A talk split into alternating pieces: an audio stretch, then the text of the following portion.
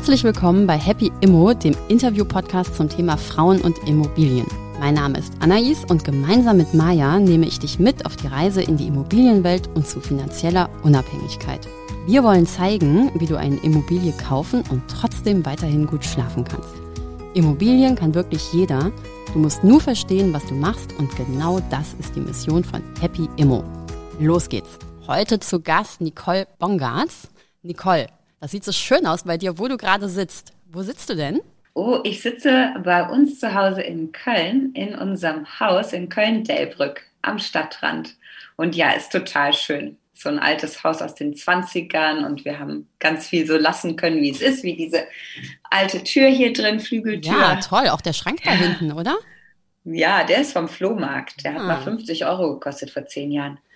Sieht gut aus. Oder vor 15 Jahren schon. Und hinten das Grüne ist dein Garten? Ja. ein Paradies. Das bei einem Immobilienpodcast. Ja, es ist wirklich ein Paradies. Sag mal, Nicole, wir haben uns so richtig auf Kopangan kennengelernt. Ich war schon vorher bei dir in Köln im Yoga-Studio.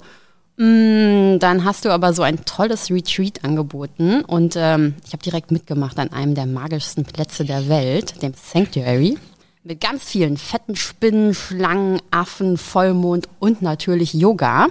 Erzähl mal unseren Hörerinnen, wer du bist und was du so machst.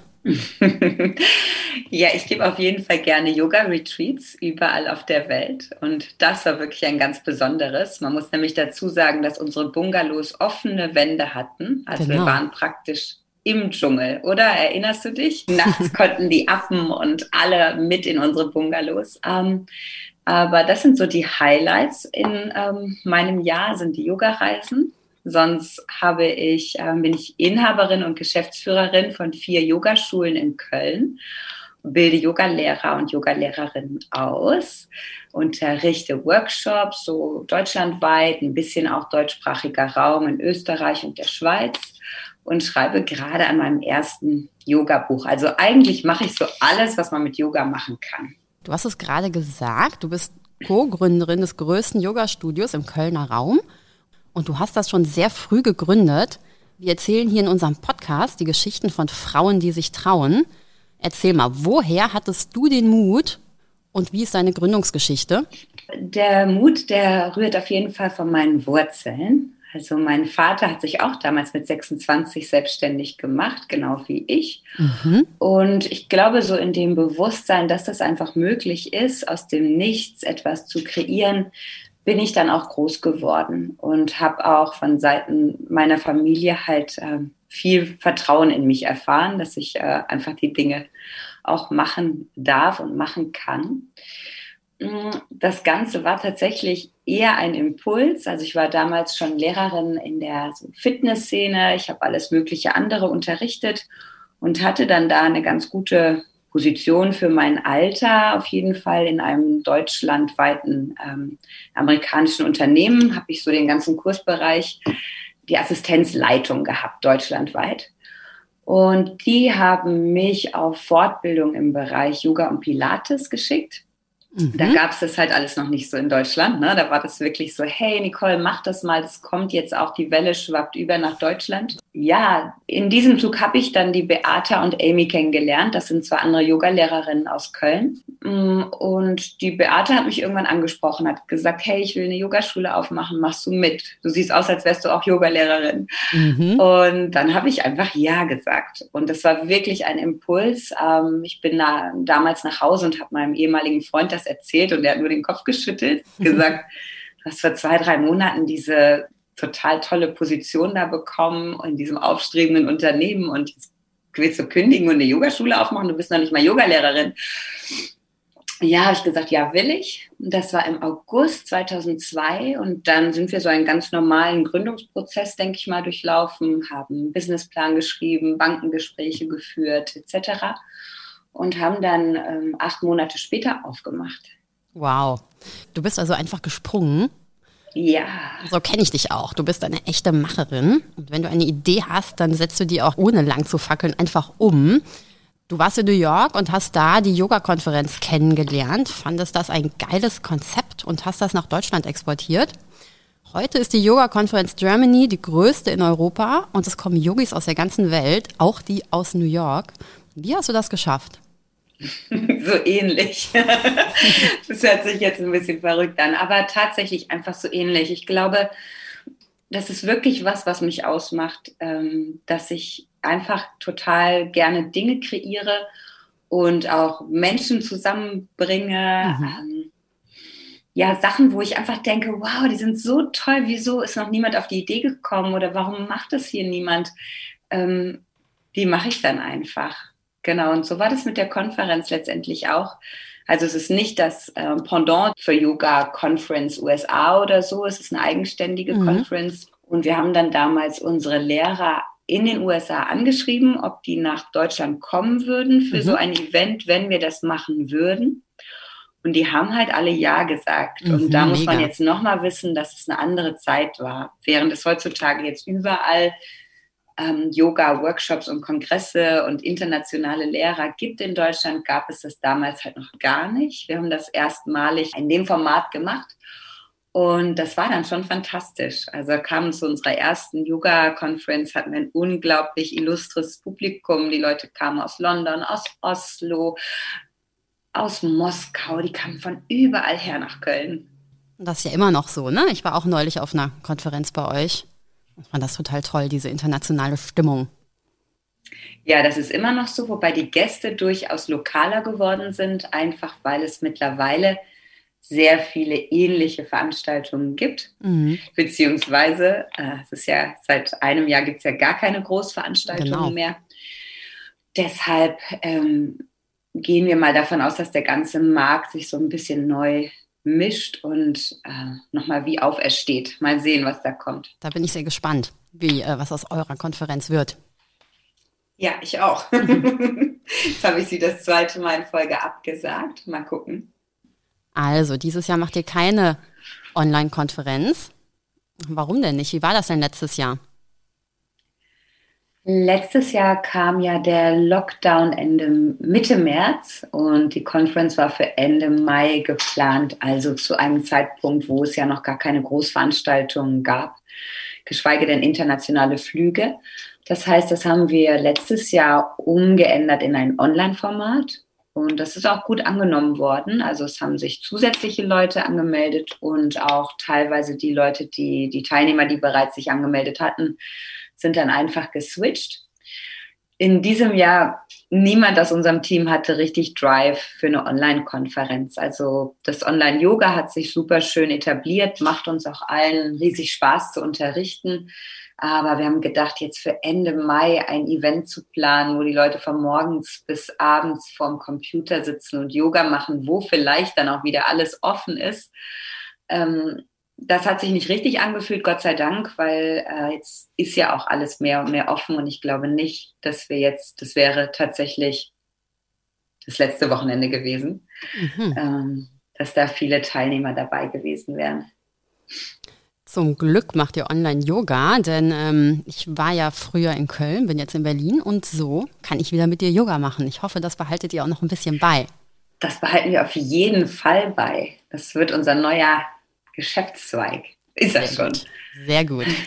Damit hast du quasi eine Online-Yogaschule. Du hast aber auch in Köln reelle äh, Yogaschulen. Mhm. Die heißen, oder euer Studio heißt Lord Vishnus Couch. Das ist so ein toller Name. Wie habt ihr den gefunden?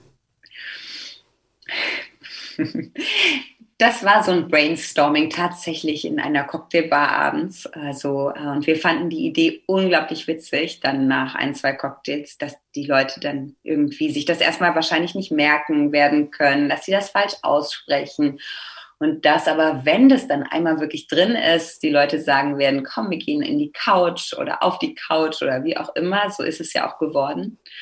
Und die Geschichte hinter diesem Namen ist auch eine ähm, sehr, sehr schöne, die so aus der indischen Mythologie her ruht. Da ist Vishnu, einer der indischen Götter, der ist so dazu da, das Gute zu erhalten. Ähm, der liegt auf einer Schlange auf dem Ozean der Unendlichkeit, während aus seinem Nabel die Welt entsteht. Also der ist ganz entspannt mhm. und kreiert die ganze Zeit Neues. Und diese Position, wie er so auf der Seite liegt und entspannt kreiert, nennt sich Vishnus Couch. Aha. Ein toller passt also Name. Also perfekt zu uns. Das passt wirklich perfekt und ich bin wirklich froh, dass ich auch zu euch auf die Couch kommen kann, jetzt eben online. Wer das aber nicht will, der kommt zu euch in die Live-Schulen. Ihr habt verschiedene Standorte in Köln. Und damit sind wir jetzt beim Thema Immobilien. Wie gehst mhm. du denn bei der Wahl eines neuen Studios vor und wie finanzierst du das und wie schaffst du jeweils einen einzigartigen Raum, der Heimat für so viele Yogis ist? Viele Fragen auf einmal. Ja. Lass mich anfangen mit den Immobilien. Hm, auch das wird euch jetzt wahrscheinlich nicht überraschen, die, die jetzt schon die ganze Zeit zuhören. Wir gehen da oder ich gehe da sehr nach dem Gefühl und auch wieder anhand dieser Idee ähm, etwas zu kreieren, was es vorher noch nicht gab. Zum Beispiel unser letztes Studio ist auf der Schelsig das ist Kölsch und das heißt die doofe Seite. Das ist also die falsche Seite vom Rhein. Also habt ihr den Sprung über den Rhein gewagt? Wir haben einen Sprung über den Rhein gewagt und das ist jetzt auch die Seite, auf der ich wohne äh, mit meiner Familie. Und hier gibt es halt keine Yoga-Studios. Ich bin hier also hingezogen, total euphorisch in dieses schöne Haus mit dem schönen Garten und habe dann gedacht, so, oh, es ist immer sehr weit zur Arbeit und hier gibt es so tolle Menschen, aber es gibt kein Yoga-Studio. Wir brauchen also ein Yoga-Studio auf der Schelsig, mhm. auf der falschen Seite. Und dann haben wir einfach angefangen zu suchen, bis irgendwie das so Klick gemacht hat. Und äh, da haben wir einen super schönen Ort gefunden, wo wir relativ wenig machen mussten. Also es ist ein Ticken zu klein, aber so wie es einfach aufgebaut war, von Boden, von den Wänden, äh, sogar Einbau Schränke, die wirklich total stylisch sind. Das war mhm. alles so, das konnten wir einfach übernehmen. Das Studio davor, wie haben wir das finanziert? Das war interessant. Kauft ihr eigentlich immer oder mietet ihr? Nee, leider nicht. Wir haben bis jetzt nur gemietet. Und das davor, das ist in Ehrenfeld, das ist jetzt so ein Hipster-Viertel mhm. in ähm, Köln und das war aber vor ein paar Jahren ähm, noch nicht wirklich angesagt. Also es war auch so ein Sprung im, zum richtigen Zeitpunkt in die Gegend. Und das war ein altes Kindertheater und das war sehr, sehr, sehr runtergekommen. Also es sah, ehrlich gestanden, brauchte man total viel Fantasie. Mhm. Und das haben wir aber für fünf Euro den Quadratmeter gemietet. Ah, wow. Damals, jetzt leider nicht mehr. Mhm. Und dann haben wir uns das so berechnet, dass wir letztendlich ja dann auch wiederum Geld haben, um das zu renovieren, haben Kredit aufgenommen, Kredit abbezahlt, wie man das halt dann so macht. Okay. Und die anderen Locations? Ihr seid noch auf der Aachener Straße? Wir sind noch auf der Aachener Straße. Da war ich damals gar nicht so im Findungsprozess mit drin. Damals waren wir noch zu viert in der damals GBR und eine von äh, meinen Kolleginnen hatte die Räume aufgetan. Da sind wir auch immer noch und in der Südstadt unser erstes Studio ist in einem wunderschönen alten Industrieinnenhof. Werden wir aber irgendwann raus müssen, weil unser neuer ähm, Vermieter hm, die wollen das Gebäude abreißen und was mehrstöckiges dahin bauen. Das ist ja leider in den Kölner Innenstädten, das ist halt ein Flachbau und wir sind die einzigen Mieter da drin. Ähm, das ist dann einfach was, was nicht rentabel ist. Genau, also da werden wir langfristig oder kurzfristig mal sehen, wie sich jetzt alles wieder normalisiert, auch mit Corona, ähm, dann raus müssen. Dann müsst ihr vielleicht doch die Seite wechseln und äh, kaufen. Oder so. Oder so. Du sagst, ihr mietet eure ganzen Locations. Ähm, wie sieht das denn bei dir? Was hältst du denn generell vom Immobilienerwerben oder vom Kauf? Wir haben hier im Podcast viele Frauen, die schon was gekauft haben, manche mit Hilfe der Eltern, manche mit ihrem ersten Bonus oder so. Wie sieht das denn bei dir aus? Hast du auch was gekauft oder hast du was vor? Also das Haus, in dem wir wohnen, das haben wir gekauft, mhm. auch äh, mit Hilfe der Eltern. Mein Vater hat ein bisschen Erbe vorgestreckt und grundsätzlich finde ich das super ähm, zu kaufen. Ja, meine Einstellung dazu hat sich geändert mit dem Kinderbekommen, wie so viele ähm, Einstellungen dann auch, wenn man Mutter wird. So vorher habe ich einfach mein ganzes Geld für Reisen und etc. einfach ausgegeben und habe gedacht, egal, im Alter wird es schon irgendwie reichen. Und ähm, mit dem Mutterdasein war erstmal natürlich der Gedanke, ich will jetzt niemanden später irgendwie äh, zur Last fallen. Und bestenfalls kann ich auch noch irgendwas weitergeben, was ein bisschen Sicherheit dann auch den nächsten Generationen mhm. Äh, gibt. Und da war unsere Tochter zwei, da haben wir angefangen zu suchen oder anderthalb. Und dann haben wir das Haus hier gefunden. War das kompliziert? Also war das, habt ihr es schnell gefunden? Wie ist denn so der Kölner Markt? Also der Kölner Markt ist total schwierig. Viele reden von über Jahren, wo sie suchen oder finden noch nie was. Und das war das dritte Haus, was ich aber angeguckt habe. Und ich habe mich wirklich schon in die Bilder bei Immobilien Scout, darf ich das sagen? Immobilien Scout ja, falsch? klar. Nein, also, also ich habe mich sofort in die Bilder. Hier kannst du alles sagen. Das war im Internet, ne? Es war auch nur drei Tage drin. Ich bin dann zu der ersten öffentlichen Besichtigung und das ist so ein ähm, altes Haus, ein Kopfhaus in der Sackgasse, in so einer gepflasterten alten Straße. Das sind alles Häuser hier aus den 20ern. Und als ich schon in diese Sackgasse gefahren bin, hatte ich mich schon total verliebt. Und dann habe ich meinen Freund angerufen, als ich schon drin war und habe gesagt, wow, das ist es unbedingt, weil der war gar nicht mit und ähm, habe dann ein Video gedreht und ihm das gezeigt und ich war mir ganz, ganz sicher, dass das unser Haus ist. Und dann habe ich montags nochmal bei dem Immobilienmakler angerufen und gesagt, wir wollen uns das jetzt, ähm, mein Mann will sich das auch angucken, mein Partner. Und da hat er gesagt, das Haus ist schon weg. Er hat drei schriftliche Kaufangebote und ähm, also einer von denen wird es ja wohl jetzt nehmen. Er hätte da schon so eine Hierarchie bei den äh, drei Familien. Und das Haus gäbe es nicht mehr. Also es war Sam freitags, glaube ich, im Internet, samstags war die Besichtigung und montags war es weg, so ungefähr. Und dann habe ich dieses Haus aber wie gestalkt. Also ich war wirklich, ich habe gedacht, das kann nicht sein. Ich habe so gespürt, dass es unser Haus wird. Bin hier immer vorbeigefahren, habe diesen Makler angerufen, habe gesagt, ich sehe, dass da immer noch nicht renoviert wird und äh, wie sieht denn das aus? Und der war irgendwann total genervt, hat gesagt, Frau Bongatz, ich rufe Sie unaufgefordert an. Also bitte nach dem Motto, bitte lassen Sie mich einfach in Ruhe. Und hast du das gemacht? Und ja, dann habe ich ihn wirklich in Ruhe gelassen, aber ich war ziemlich geknickt. Ähm, also ich habe das im Oktober besichtigt und ich glaube im Februar hat er dann angerufen und hat gesagt, ja äh, die Finanzierung bei den anderen hätte nicht geklappt, die anderen beiden Paare wären abgesprungen und ob ich das Haus immer noch haben wollen würde. Da hat der Manu das immer noch gar nicht gesehen gehabt. Da habe ich gesagt, ja.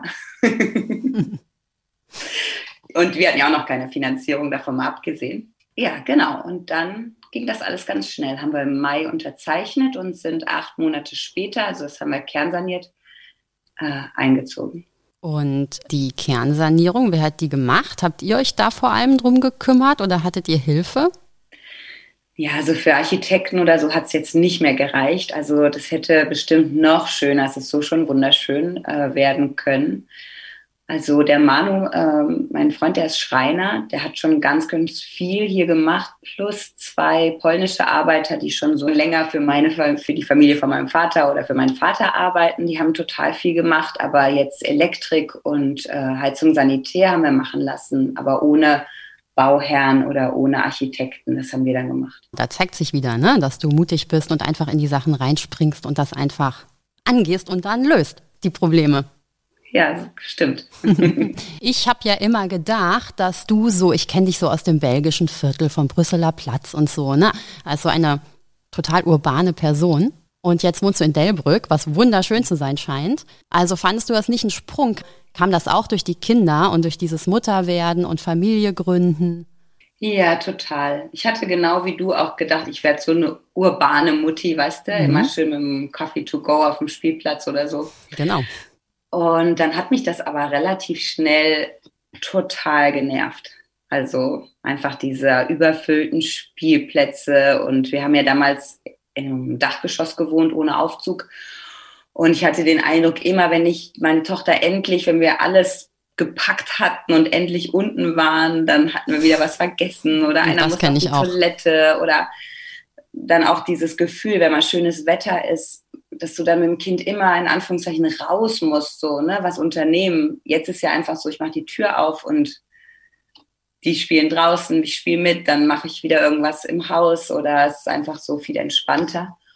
Ja, und die Vision, die hatte ich dann auch. Also ich habe dann gemerkt, dass mich das eher nervt in der Stadt und dass viel von dem, was ich jetzt an der Stadt so sehr geschätzt habe, sowieso wahrscheinlich die nächsten Jahre nicht komplett auf der Prioritätenliste steht. Und gleichzeitig habe ich ja schnell wieder gearbeitet und die Studios sind ja wirklich so in den schönen Vierteln in der Stadt und ich bin ja selbstständig. Also weißt du, wo ich jetzt meine Mittagspause mache und wann und was ich da mache, das muss ich ja auch niemanden äh, Rechenschaft ablegen. Also ich habe eigentlich beide Leben, mhm. finde ich, so in der Stadt und am Stadtrand. Und dann noch eine letzte Frage nochmal zu diesem Thema Familie und Kinder normalerweise, also Frauen kriegen ja immer die Frage gestellt, äh, wie sich ihre Karriere oder ihr Leben durch Kinder verändert hat. Und ich stelle die Frage jetzt mal so, was hat das denn mit deinem Partner gemacht und wie hat das eure Beziehung verändert? Ja, das ist eine interessante Frage. Also wir haben eher eine untypische Beziehung, was das angeht. Der Manu ist, wie gesagt, Schreiner, der war Schreiner in Anstellung und da jetzt eh also nicht total das hat ihn jetzt nicht total erfüllt und man verdient einfach auch in Anstellung super schlecht. Und so war dann relativ schnell klar, ähm, dass ich eigentlich mehr arbeite und er mehr zu Hause bleibt. Mhm.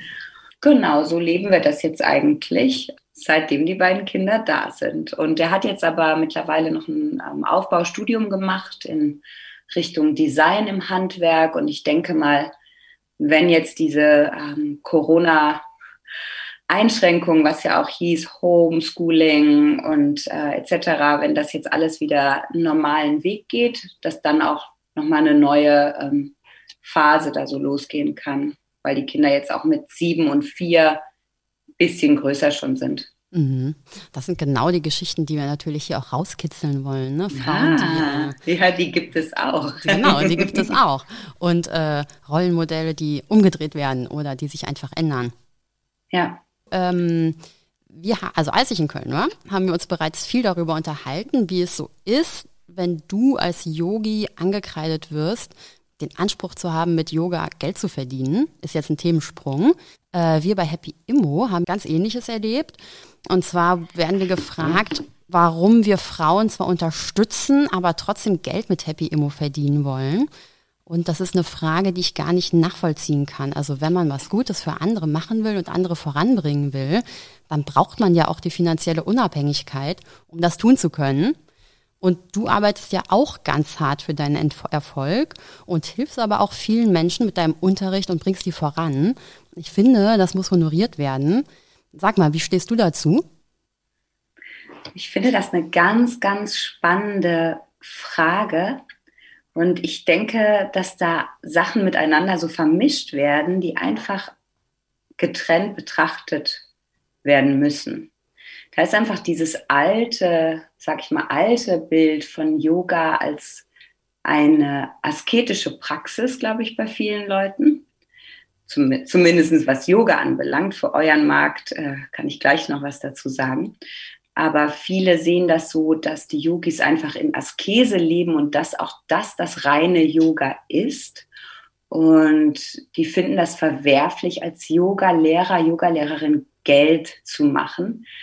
Was ich genau wie du komplett absurd finde. Also wenn Menschen gut bezahlt werden sollten auf dieser Erde, dann ja die, die was Gutes in, mhm. auf den Weg bringen. Entweder für den Planeten, für die Menschen, für bestimmte Untergruppen, die vielleicht bisher benachteiligt wurden, was auch immer. Ja, das sehen wir ja in so vielen Bereichen. Das fängt ja in der Pflege an oder auch, ach, brauchen wir gar Klar, nicht über Kinder zu alles, reden. Genau. Ja, das sind eigentlich die Bereiche, die müssen viel, viel besser bezahlt werden. Interessanterweise sind das auch oft dann die Frauenbereiche. Also ihr setzt euch ja jetzt auch für Frauen speziell ein. Und ich denke, dass es so ist, dass sowohl in uns Frauen als auch in den Männern, egal wie fortschrittlich wir leben, einfach falsches Wissen mit in unseren Zellstrukturen drin ist und dass da immer noch so ein Gefühl ist von, ja, aber wenn das doch Frauen sind, warum bieten die das nicht Frauen günstiger an? Das würde ja bei einem Mann niemals jemand denken. Also es wäre absurd, das zu denken. Das wäre wirklich das, absurd, ne? Da ist es sogar eher so, je mehr es kostet, desto besser scheint es auch zu sein. Desto besser ist es, genau. genau. Das ist ja so wie, das begegnet uns überall. Als ich jetzt auf Mallorca war und die Bilder gemacht habe für mein Yoga-Buch, da haben dann Leute, ah, oh, you have small children, but where are they? Und ich so, ja, zu Hause mit dem Vater.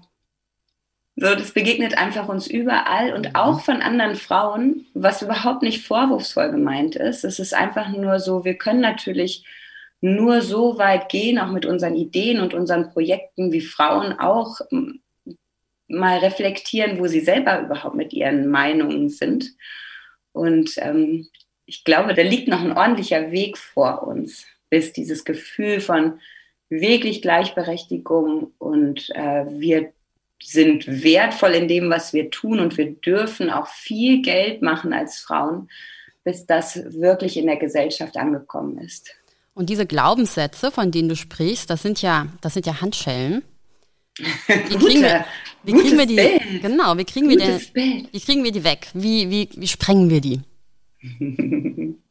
Ich sage mal, Yoga ist immer gut für alle möglichen Glaubenssätze. Es funktioniert oder jegliche Form eigentlich ähm, von Selbstreflexion, sich, sich mit sich selber auseinanderzusetzen und den eigenen Alltag auch dazu zu benutzen. Also wenn ich einfach merke, dass Dinge mich triggern. Also zum Beispiel, mich würde jetzt triggern, wenn ich eine andere Yoga-Studio-Besitzerin sehen würde in einem Porsche Mhm. Ja, und mhm. mit einer Louis Vuitton-Tasche. Mhm. Und das würde mich total abtriggern.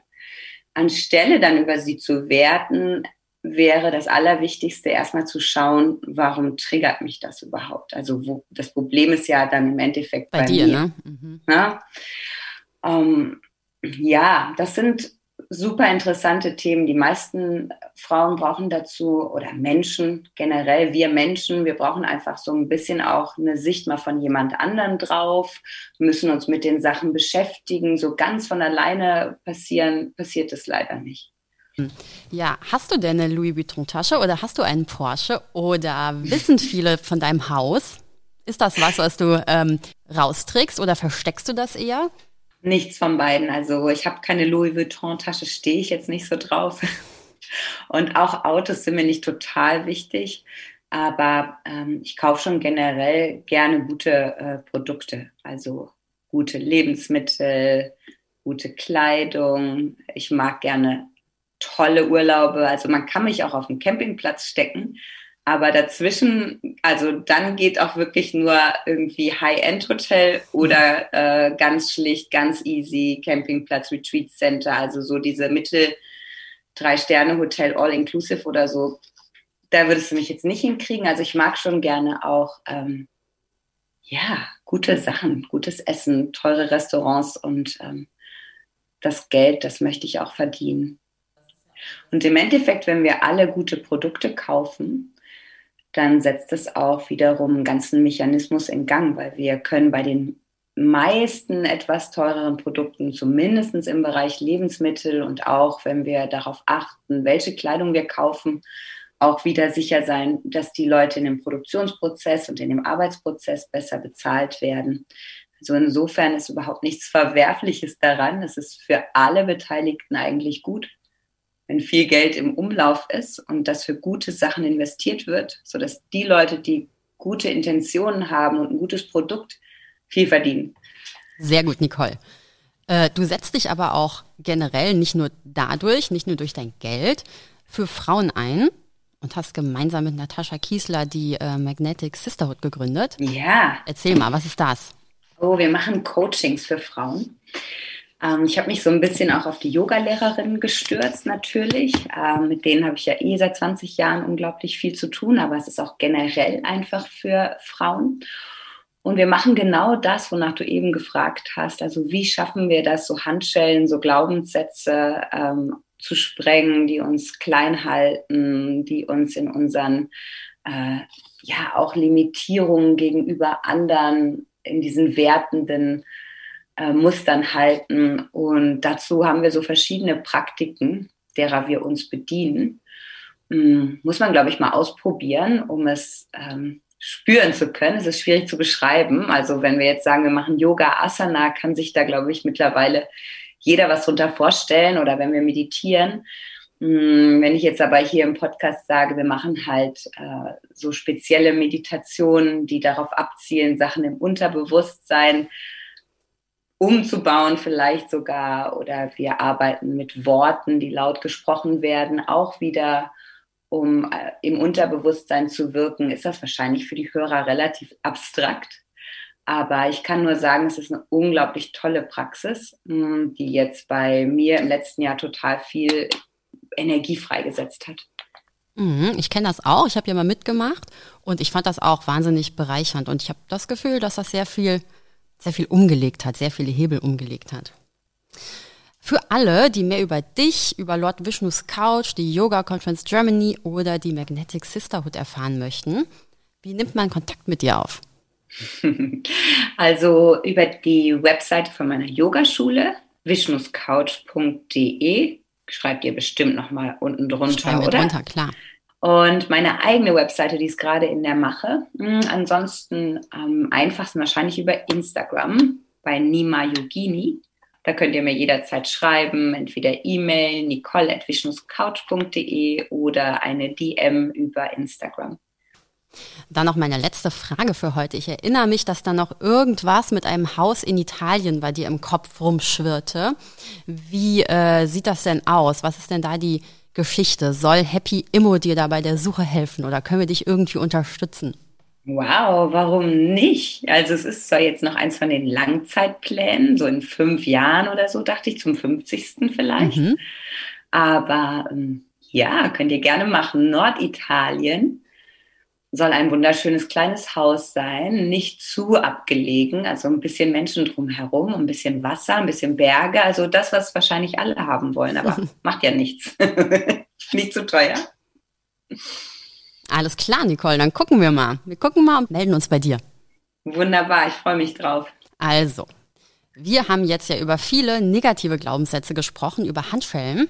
Was ist denn dein positiver Glaubenssatz. Was wirst du den Frauen, die uns hier zuhören, zum Thema Do Good, schnapp dir das, was du willst. Wir sagen immer, schnapp dir dein Stück Stadt, aber das kann ja auch was ganz anderes sein. Ne? Spring, leb das Leben, das du willst. Was ist denn dein Glaubenssatz und was willst du hier den Hörerinnen mit auf den Weg geben? Ein Satz, den ich gerne sage, ist, nichts ist zu schön, um wahr zu sein.